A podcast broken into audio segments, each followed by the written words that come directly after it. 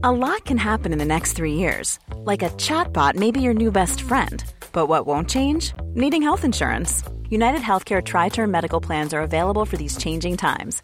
Underwritten by Golden Rule Insurance Company, they offer budget friendly, flexible coverage for people who are in between jobs or missed open enrollment. The plans last nearly three years in some states, with access to a nationwide network of doctors and hospitals. So, for whatever tomorrow brings, United Healthcare Tri Term Medical Plans may be for you. Learn more at uh1.com. Hiring for your small business? If you're not looking for professionals on LinkedIn, you're looking in the wrong place. That's like looking for your car keys in a fish tank. LinkedIn helps you hire professionals you can't find anywhere else, even those who aren't actively searching for a new job but might be open to the perfect role. In a given month, over 70% of LinkedIn users don't even visit other leading job sites. So start looking in the right place. With LinkedIn, you can hire professionals like a professional. Post your free job on linkedin.com slash achieve today. Louis. On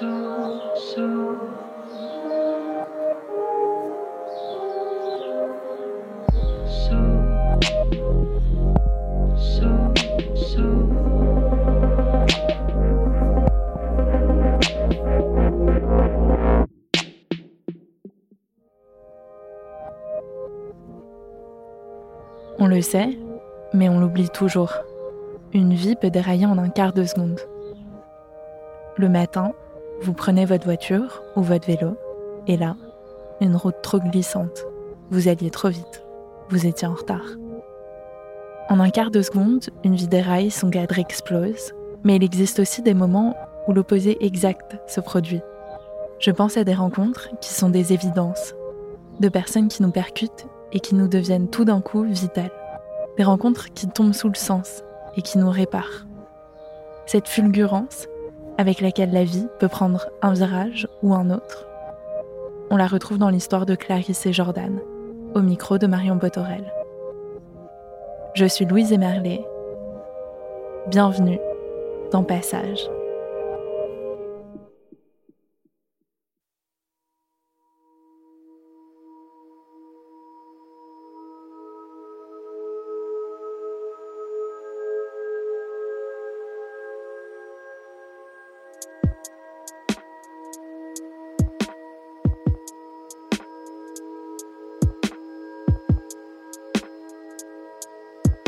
M'appelle Clarisse, là j'ai 24 ans et euh, j'habite à Hydron.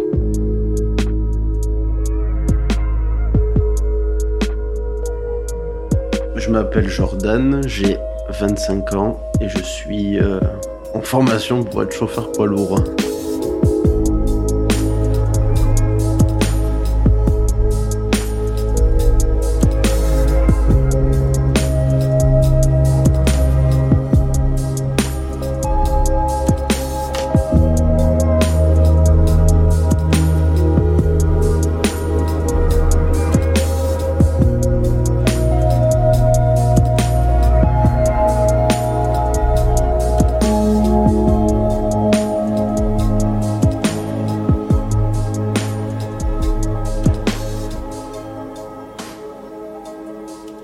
Enfant d'une famille de trois enfants, dont je suis l'aîné.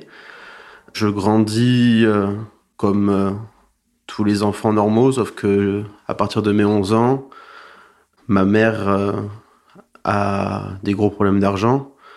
Donc je suis très impacté à l'école. Je le vis plutôt très mal. C'est très compliqué à la maison. Donc de tout ça découle euh, beaucoup de problèmes. Je suis placé en foyer parce qu'à l'école, ils se rendaient compte que j'allais pas bien. Du coup, je m'isole très rapidement dans les jeux, les jeux vidéo. Et j'ai euh, du coup euh, toute ma scolarité qui, qui en prend un coup à cause de ça parce que du coup, je m'isole énormément et je ne fais plus que de jouer au jeu, quoi. Et je, ouais, je, je me sers de ça comme une carapace, quoi. J'ai grandi à Pau avec mon papa, ma maman, J'étais fille unique jusqu'à mes 9 ans. J'ai une belle vie. Je voyageais beaucoup avec mes, avec mes parents pendant mes vacances scolaires. J'étais une petite fille très comblée, très joyeuse, très contente, avec plein de copines, plein de... Voilà, je grandissais bien. J'avais euh, des petites difficultés à l'école, mais euh, j'arrivais à m'en sortir. J'étais dyslexique, donc... Euh, j'avais une école un peu particulière pour pouvoir euh, m'en sortir un peu plus et pour que je me sente euh, plus accompagnée. Mais sinon, euh, voilà, j'avais une vie tout à fait normale d'une petite fille de 9 ans. À 9 ans, je passe la journée chez ma tante. Ma tante parle avec une amie à elle et elle, elle explique que mon papa n'est pas réellement mon papa. Sauf que je suis pas censée être là derrière la porte à entendre. Donc, J'écoute jusqu'à la fin. Et je comprends que mon papa n'est pas mon papa. Mon, papa m'a adopté à l'âge de deux ans et que euh, ben, il m'a accepté en tant que sa fille, mais que euh, ben, je voilà, je n'étais pas au courant de tout ça. Personne ne sait réellement euh, que je l'ai entendu cette conversation. Il m'a fallu quelques jours où je me retrouve toute seule dans ma chambre et à me vraiment me poser des questions le soir en m'endormant. Et euh, mon frère est né blond aux yeux clairs. Moi, je suis brune métisse aux yeux marrons. Je fais le lien entre les deux. À ce moment-là, ça a été très très très compliqué. Je suis restée euh, sans demander quoi que ce soit à personne. Donc euh, je deviens bien silencieuse, bien enfermée sur moi-même en fait. Tout est devenu automatique et, euh, et sans émotion face à mes parents. Le soir ou euh, quand j'ai des petits moments où je suis toute seule dans ma chambre avec mes frères, je me je m'écroule, je m'effondre. Il y a seulement mes frères qui me voient et qui m'entendent pleurer. Et je m'élève, entre guillemets, à ma manière, dans mon coin et sans rien dire à personne. Et, euh, et je grandis comme ça.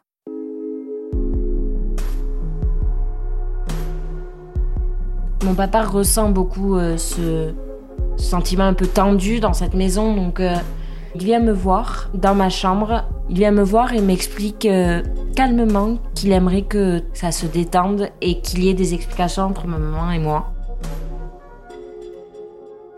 Un moment dans la discussion, je lui explique que j'ai entendu ma tante, du coup, discuter avec sa copine et je lui explique que je ne savais pas tout ça, que je ne savais pas qu'il n'était pas mon père, qu'il était juste celui qui m'avait élevé. Et là, il comprend qu'en fait, les conflits viennent de tout ça. Il m'a expliqué que il ne savait rien réellement de toutes mes questions en fait que je me pose. Donc, euh, avant qu'il arrive dans nos vies, qu'est-ce que je faisais réellement? Personnellement, je ne sais pas ce que j'ai vécu entre mes zéro et mes deux ans. Il m'explique que lui non plus ne sait rien, qu'il n'y a que ma mère qui sait. Et il m'explique aussi qu'il n'était pas au courant que, que je savais pas en fait que c'était pas mon père.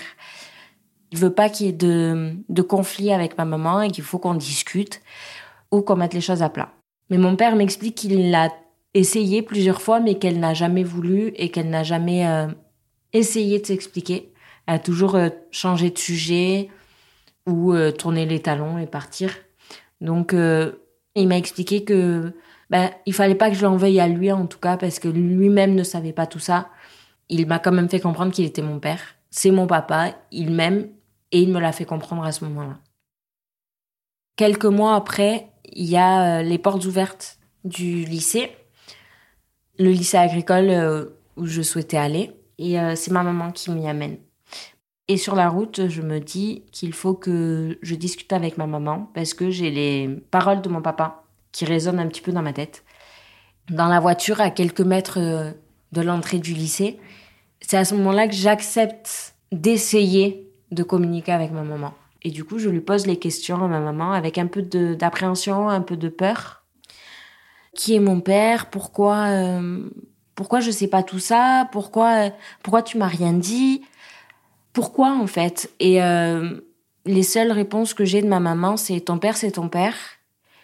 C'est celui qui t'a élevé et celui qui t'a créé, il n'est pas là.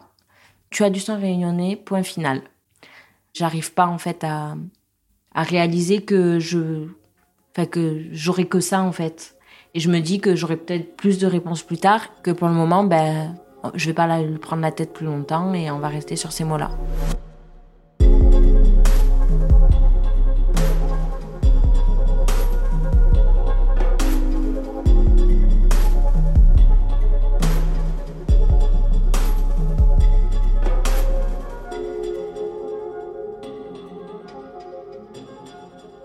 Je fais des activités avec le foyer et on est tous un peu de la même galère, quoi. On est tous là pour les mêmes raisons, quoi. C'est que euh, on n'a pas forcément une enfance facile, donc euh, on fait ce qu'on peut avec ce qu'on a, hein, tous ensemble, quoi.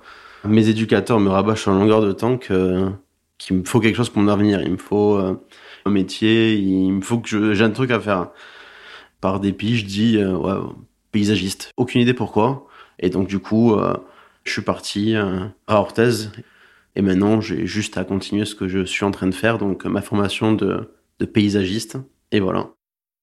J'ai envie de d'évoluer, de voir d'autres horizons. Donc euh, partir de Pau était un, un, petit peu un plus parce que je voulais euh, vraiment limite changer de vie, changer d'amis, créer un autre environnement autour de moi. Ma rentrée au lycée a été euh, un peu une renaissance ça a été euh, un nouveau départ, une entrée en internat, une nouvelle école avec euh, beaucoup de garçons, 200 élèves avec six filles en tout et trois filles dans ma classe. J'apprends à m'intégrer très très vite dans cette classe. L'environnement est très cool. Être dans une classe avec que des garçons, il faut ouvrir sa bouche. Donc euh, ça forge un peu le caractère et vis-à-vis -vis de ce que je vis à la maison, en fait, ça m'aide à, me forger et à, savoir que ben, je peux ouvrir ma bouche et extérioriser un petit peu au lycée. Et euh, un garçon euh, devient un petit peu euh, un ami, puis un chéri. C'est ma première histoire d'amour. Ça me permet aussi d'être aimé par un garçon parce que même si mon papa euh, me dit euh, ben, qu'il est mon papa, qu'il est près de moi, etc., pour moi, il n'y avait pas les mots je t'aime, il n'y avait pas euh, des vrais mots d'amour. Donc, pouvoir donner et recevoir d'un garçon, c'était la première fois et, et ça me faisait du bien. Donc, la première année, on était ensemble avec ce Mathieu. Tout se passe bien. Au moment où on se sépare, en milieu d'année, je commence à avoir euh, un autre garçon avec qui on se chamaille beaucoup, mais euh, sans plus dans les couloirs. Il s'appelle Jordan.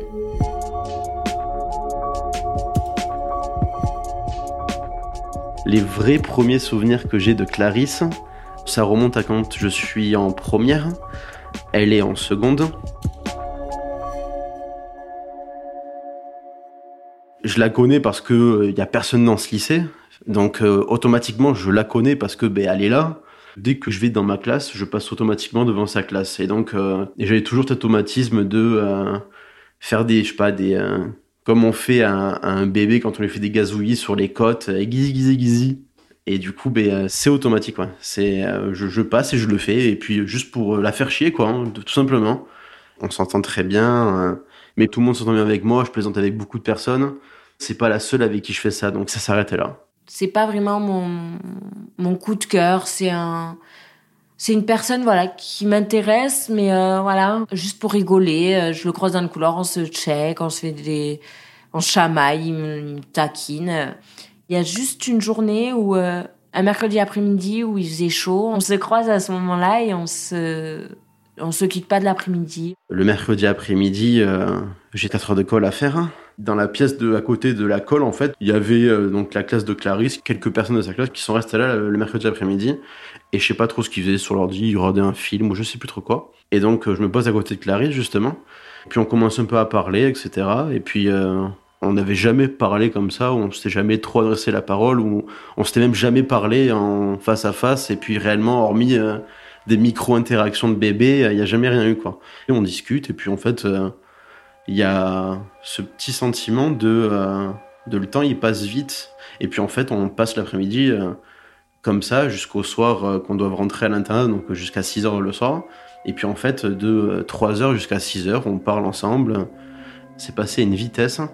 Et juste j'en tire juste un souvenir de on va dire un long fleuve. Et en fait il n'y a pas un bruit. Et c'est calme et je suis, je suis vraiment bien. C'est pas sans raison que, que le temps passe si vite quoi mais euh, à ce moment-là, je me doute de rien. Et pour moi, c'est juste une après-midi sympa. Et puis, euh, ça s'arrête là, quoi. Mais moi, j'ai toujours Mathieu en tête. C'est l'une des seules journées où on a vraiment euh, profité tous les deux. Et il n'y a plus jamais eu de mercredi après-midi ensemble. Et ça a jamais été plus loin. Alors pourquoi est-ce que ça a jamais été plus loin? Je sais pas. Quand je vis ce moment-là, je me dis pas que euh, c'est quand même très spécial de vivre ça, parce que du coup j'ai pas assez de vécu et c'est un truc qui m'était jamais arrivé. Et euh, je passe à autre chose et, euh, et je pense qu'elle passe à autre chose aussi en fait. Donc du coup, on a passé une bonne après-midi, c'était sympa et puis et puis point en fait, fin de l'histoire.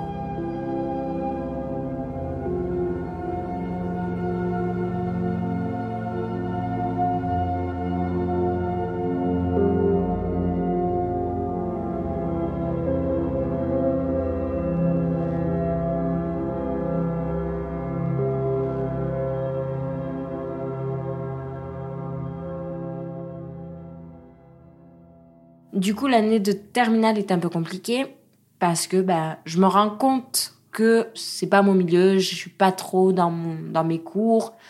Et euh, donc, je passe mon bac, mes oraux se passent bien, mais mes écrits, bof, donc euh, ben, j'ai pas mon bac. Je dois le repasser au rattrapage. Ben, le retour à la maison se complique un petit peu. Voilà, j'attends euh, que le rattrapage se fasse. Le rattrapage s'est très très bien passé. J'ai mon bac, je fais une un boulot d'été euh, à la mairie de Pau, tout va bien. Et j'ai ma tante qui a trois ans de plus que moi, qui m'a dit que si jamais j'avais euh, l'opportunité d'avoir un travail à côté de chez elle, elle pouvait m'héberger parce que chez mes parents c'était de moins en moins euh, facile. Je trouve un boulot pour travailler dans le périscolaire et tout se passe bien. je sais que fin d'année, je dois partir en vacances avec une de mes meilleures amies. Donc, euh, bon, voilà, je kiffe ma vie. Euh, je repars un petit peu chez mes parents de temps en temps, mais ça va mieux. Je me mets à travailler avec mon voisin qui est peintre. Donc, euh, je travaille en tant que peintre, hein, du coup. Et donc, un matin, je me réveille. Je me rappelais que dans mon rêve, j'avais vu une fille, où j'étais avec une fille. Et donc, j'allais chez elle et, et je voyais ses frères. Et voilà. À force d'y réfléchir, je me dis, mais attends, c'était Clarisse dans mon rêve. Et donc, du coup, je me dis, bah, c'est trop marrant. Je lui envoie un message, vraiment, salut, euh, comment ça va? J'ai rêvé de toi, trop marrant. En fait, tu m'envoies juste un coucou, ça va. C'était en mai, fin mai, début juin. Alors que, ben, je l'avais sur les réseaux, mais c'est sans plus, quoi. On discutait pas depuis, euh, depuis la fin du lycée. Et euh, je savais qu'il avait une copine, mais voilà, rien de plus. Et au fur et à mesure, ben, on discute, on, reprend des nouvelles l'un de l'autre. Et je me dis, bon, c'est peut-être euh, un garçon de plus qui me parle, mais euh, on verra, quoi. Et euh, quelques jours passent, et puis il me demande si je voulais savoir pourquoi il m'avait envoyé ce message.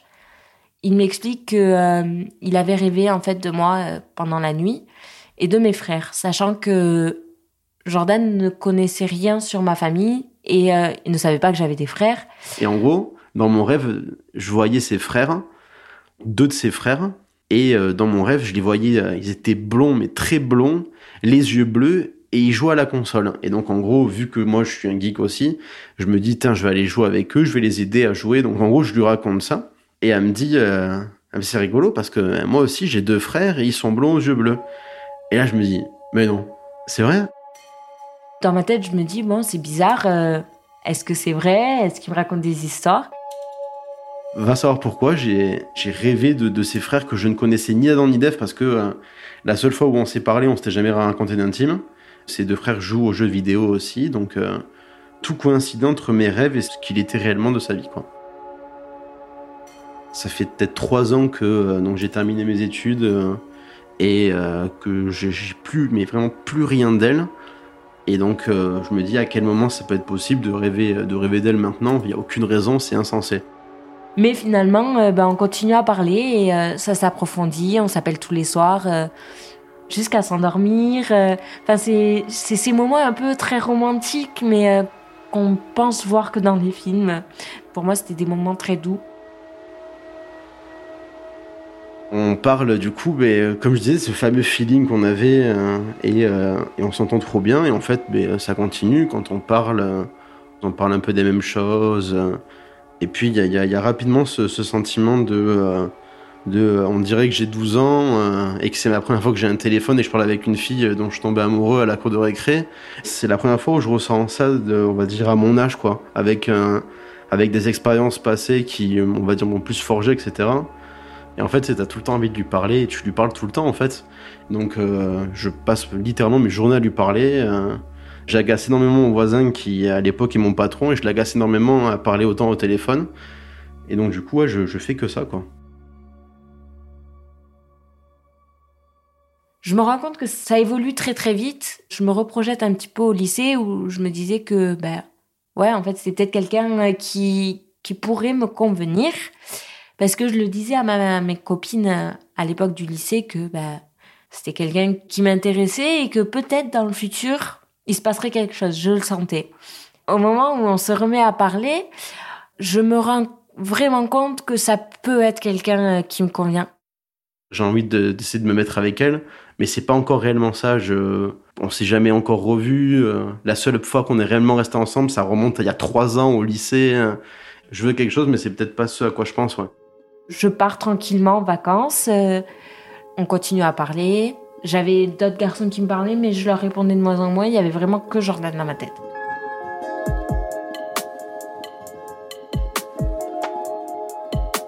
Quelques jours après euh, mon retour de vacances, on s'est vus.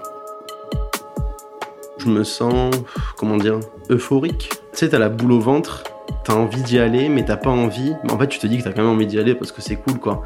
T'as des petites suées, mais en fait, il euh, y a pas de raison parce qu'en fait, tu vas juste voir une pote que t'as pas vue depuis longtemps et, euh, et, tu parles avec elle depuis un mois, donc euh, ben, c'est cool, en fait. Je sais qu'on va passer une bonne après-midi. Je suis à la fois excitée et stressée. Je sais pas si je le vois en tant que peut-être petit copain ou en tant que flirt. Mais euh, j'y vais, voilà, d'un pas décidé et euh, très apprêté. On se retrouve, il est, euh, je sais pas, il est 2-3 heures peut-être. On se retrouve dans un parc. il fait beau, il fait chaud.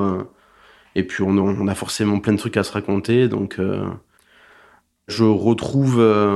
en fait, je, la retrouve à elle et je me retrouve un peu à moi aussi quand du coup j'étais au lycée, même plus jeune en fait. Le temps s'arrête. Et puis tu sais, il est déjà 4 heures. Euh, et donc, du coup, on va se poser dans un bar. Et puis, pareil, on discute, on discute, on discute. Il est déjà 7 heures. Hein. Et donc, du coup, bah, on va aller manger. Donc, on se pose à l'intérieur et euh, on s'assoit. Et là, euh, tout ce qui se passe autour disparaît. Et on discute profondément. Lui, il m'explique un petit peu sa vie. Moi, j'explique un petit peu la mienne. Et il me tient la main. Et en fait, au moment où il me tient la main, je lui explique mon histoire avec mon papa. Et les larmes montent de plus en plus. Et euh, je suis prise dans mon histoire, en fait.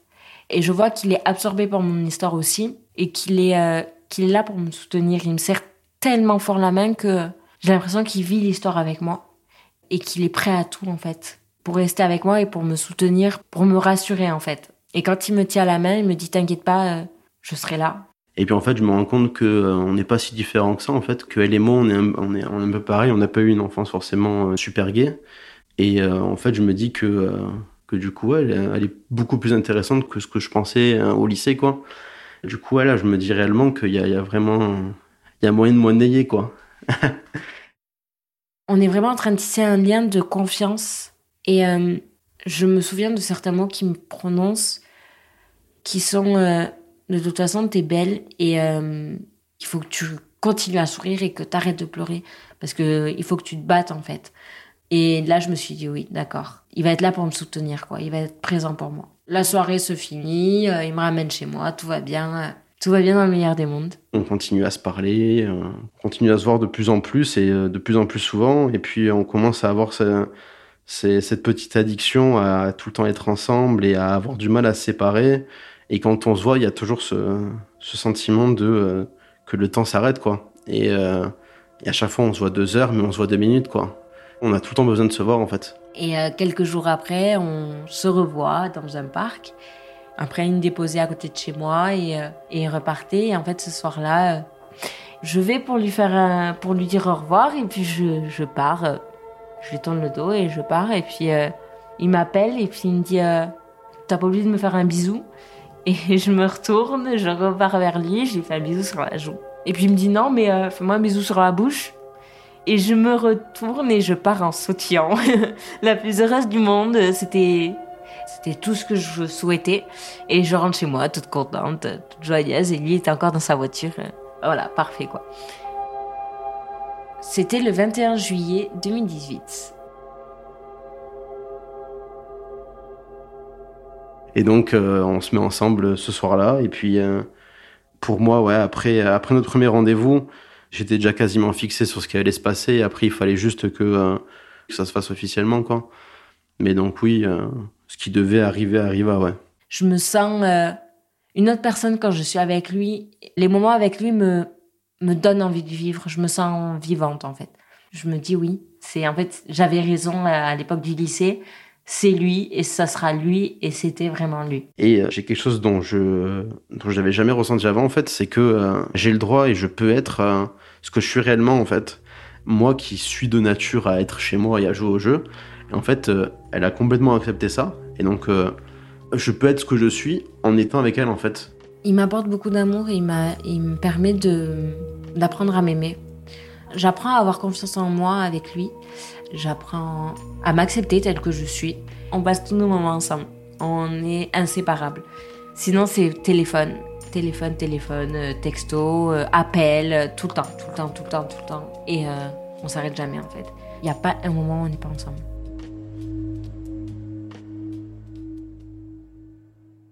Le mois d'août se finit et j'ai bientôt la rentrée en septembre. Il fallait que je vois où je devais dormir pour pouvoir aller euh, à Oloron, donc au CFA, qui se trouve à une demi-heure, trois quarts d'heure de, de Pau. Un bled paumé, euh, donc elle a pas de permis, et elle me dit euh, J'ai une fille dans ma classe qui habite à Hydron. je dis Mais t'es bête ou quoi? Je lui dis Dis-lui qu'elle t'amène tous les matins, et s'il faut, la semaine tu viens, tu dors à la maison. En fait, c'est un truc qui nous paraît évident à ce moment-là quand je dis ça. On voulait tout le temps être ensemble, on se plaignait de jamais trop être ensemble, beaucoup moins se voir depuis qu'elle avait repris l'école. Et donc, euh, en fait, euh, ça fait ni une ni deux. Et elle a dit, ouais, carrément. Euh. Et donc, à la mi-octobre, on, on, emménage ensemble, entre guillemets, quoi. Elle vient habiter chez moi. La semaine, je dors chez Jordan pour pouvoir faire l'aller-retour avec cette femme. Et après, le week-end, je rentre chez mes parents. voilà. Ça fait à peine un mois et demi hein, qu'on est ensemble. Mais ça devient naturel, ça devient, ça devient ma maison ça me paraît ni trop rapide ni trop lent parce qu'en fait juste euh, on avait envie que ça se passe comme ça et on se sentait bien comme ça et donc il euh, n'y a pas de raison que, que ça se passe mal en fait j'avais envie de ça elle avait envie de ça il y a tout qui vient comme ça doit se passer quoi je la vois tous les soirs donc euh, trop bien quoi je vis ma meilleure vie mon année, je la fais en faisant des allers-retours, donc tout va bien. je passe mes, mes, petites vacances tranquilles et puis je travaille. Enfin voilà, tout va bien.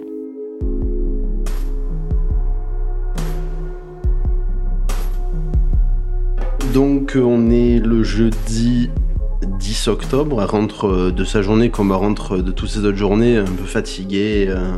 À part que le midi, on a fait euh, un petit repas avec le travail, un peu de vin. Et le soir, je rentre un peu fatiguée, un peu patraque.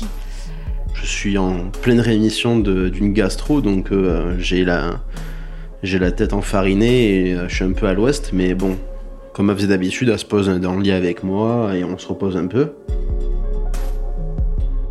Et donc euh, la soirée se passe normalement et vers 21h, euh, elle commence à, être très malade, elle se met à vomir, à avoir de la diarrhée, euh, à avoir des pertes de sang. Donc je me suis dit bon c'est peut-être un début de gastro, rien de grave. Les règles, ben, enfin la perte de sang, je devais avoir mes règles dans la semaine, donc j'ai mis un tampon. Et pour ce qui est des vomissements et de la diarrhée, je me dis, bah, pas de chance, j'avais une gastro, t'as eu la gastro. Ben voilà, quand on dort ensemble, c'est normal. Sauf qu'en gros, elle se plaignait beaucoup du ventre, elle se plaint énormément, elle se plaint, elle se plaint, elle a mal, elle a mal, et puis je vois qu'elle a mal, quoi. Elle est dans les toilettes, euh, elle est, elle est à l'agonie dans les toilettes. Les douleurs deviennent de plus en plus fortes, et au bout d'un bon moment, Jordan euh, commence à s'inquiéter et appelle les pompiers. Et donc le SAMU me dit que euh, si les douleurs persistent, le plus simple, ça reste quand même d'aller à l'hôpital parce que euh, le temps que eux arrivent, etc., trop long, quoi. Donc ils nous font comprendre qu'il faut y aller. Les pompiers m'entendent pleurer, pleurer de douleur. Ils me demandent euh, l'échelle de la douleur de 0 à 10 et je leur explique qu'il n'y a plus d'échelle, que là c'est beaucoup trop fort. C'est une douleur immense. Je leur dis que c'est tellement douloureux que je peux plus en fait, j'y arrive plus, euh, j'en peux plus. La douleur est trop insoutenable. Il fallait qu'on y aille. Il doit être un peu moins de un peu moins de 23 heures. Donc je prends la voiture, euh, on y va, donc on part direction l'hôpital. Sur le moment, je suis, je suis inquiet, je sais pas trop ce qui se passe. Je me dis quand même c'est bizarre pour une gastro d'avoir si mal et tout. Est-ce que est-ce qu'elle en fait des caisses? Est-ce que je, je sais pas en fait. Donc sur le coup, je, je suis inquiet parce que ben, elle est pas bien, mais euh, ça s'arrête là quoi. Je, me dis juste que euh, c'est juste une gastro que tu dois avoir, et t'as mal au ventre, c'est rien, ça va passer. Donc en gros, on fait la route jusqu'à l'hôpital. Donc sur le chemin, euh, je m'accroche à la poignée au-dessus de la portière, et là la douleur reprend. Et je me recramponne à cette poignée, à moitié debout dans la voiture, avec la ceinture qui me tire sur l'épaule et la douleur qui me pousse. J'arrive aux urgences, pliée en quatre. On arrive vers 23h à l'hôpital. Il y a une, infirmière qui est à l'accueil qui sort, donc euh, qui vient un peu l'ausculter donc, euh, pour faire de l'admission. Donc elle ausculte, elle remarque rien d'anormal, il n'y a rien de. Il y a rien de spécial euh, à première vue, quoi. Donc j'ai une urgentiste blonde qui vient me palper le ventre, qui ne trouve rien, qui ne constate rien. Mon état se détériore, donc il faut que je passe rapidement. On m'annonce que je suis la prochaine à passer. Donc du coup, on fait les papiers d'admission. Entre-temps, Clarisse va aux toilettes. Elle doit partir peut-être 10 minutes aux toilettes. Mais ça paraît une éternité, mais vraiment une éternité. Jordan vient me voir et euh, voit que je suis, euh, je suis à deux doigts de faire un malaise. je me sens vraiment ultra mal. Déjà, euh, les toilettes sont ultra étroites c'est des toilettes euh, d'un hôpital, donc euh, il y a des gens qui vont, qui viennent dans les toilettes, et j'essaie au maximum de faire le moins de bruit possible pour que personne ne m'entende, mais je souffre le martyr. Vraiment, j'ai super mal. Je fais pas de bruit, mais je me sens partir, soit partir dans un malaise, soit mourir. Je tellement que j'étais vide d'épuisement, j'avais plus d'énergie, j'avais plus rien, mon cerveau euh, ne fonctionne plus, je suis vide. Elle est blanche elle est en sueur, euh, elle est vraiment en train de mourir dans les toilettes. Donc je me dis, oh là, c'est pas possible. Elle est en train de se décomposer, donc je cours à l'accueil et je leur dis, elle est en train de mourir dans les chiottes là, faut, faut speeder là. Donc en gros, il rentre à, à 4 dans les toilettes. Il reste 2 minutes dans les toilettes. Là, il est, euh, je sais pas, il doit, être un peu, un peu avant minuit, doit être, euh, doit être minuit ou le quart. Je sens le tampon qui glisse et je mets instinctivement ma main. Et je sens un liquide dans ma main, mais je sais pas ce que c'est. Et en fait, euh, je me retrouve avec la main tendue devant moi. Et là, l'urgentiste, qui lui aussi est sous le choc et qui me regarde, il me dit Madame, vous êtes en train de faire un déni de grossesse.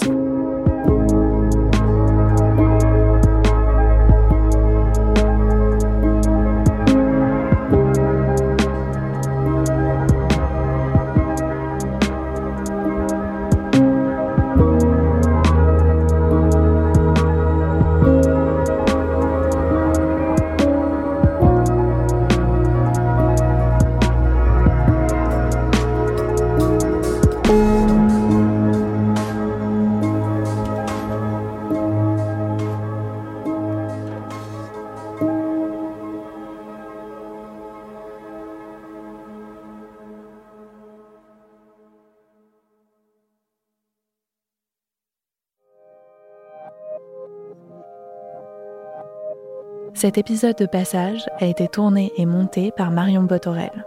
Thomas Rosès était à la réalisation et au mix. Je me suis chargée de la production. Si cet épisode vous a plu, découvrez la suite de l'histoire de Clarisse et Jordan dès la semaine prochaine dans Passage. À très vite.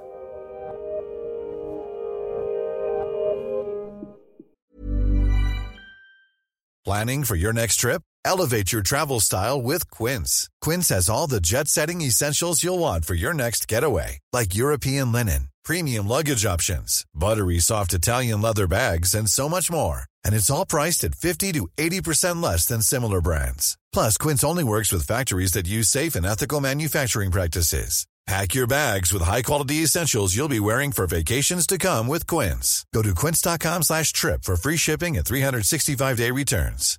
Hi, I'm Daniel, founder of Pretty Litter. Cats and cat owners deserve better than any old-fashioned litter. That's why I teamed up with scientists and veterinarians to create Pretty Litter. Its innovative crystal formula has superior odor control and weighs up to 80% less than clay litter.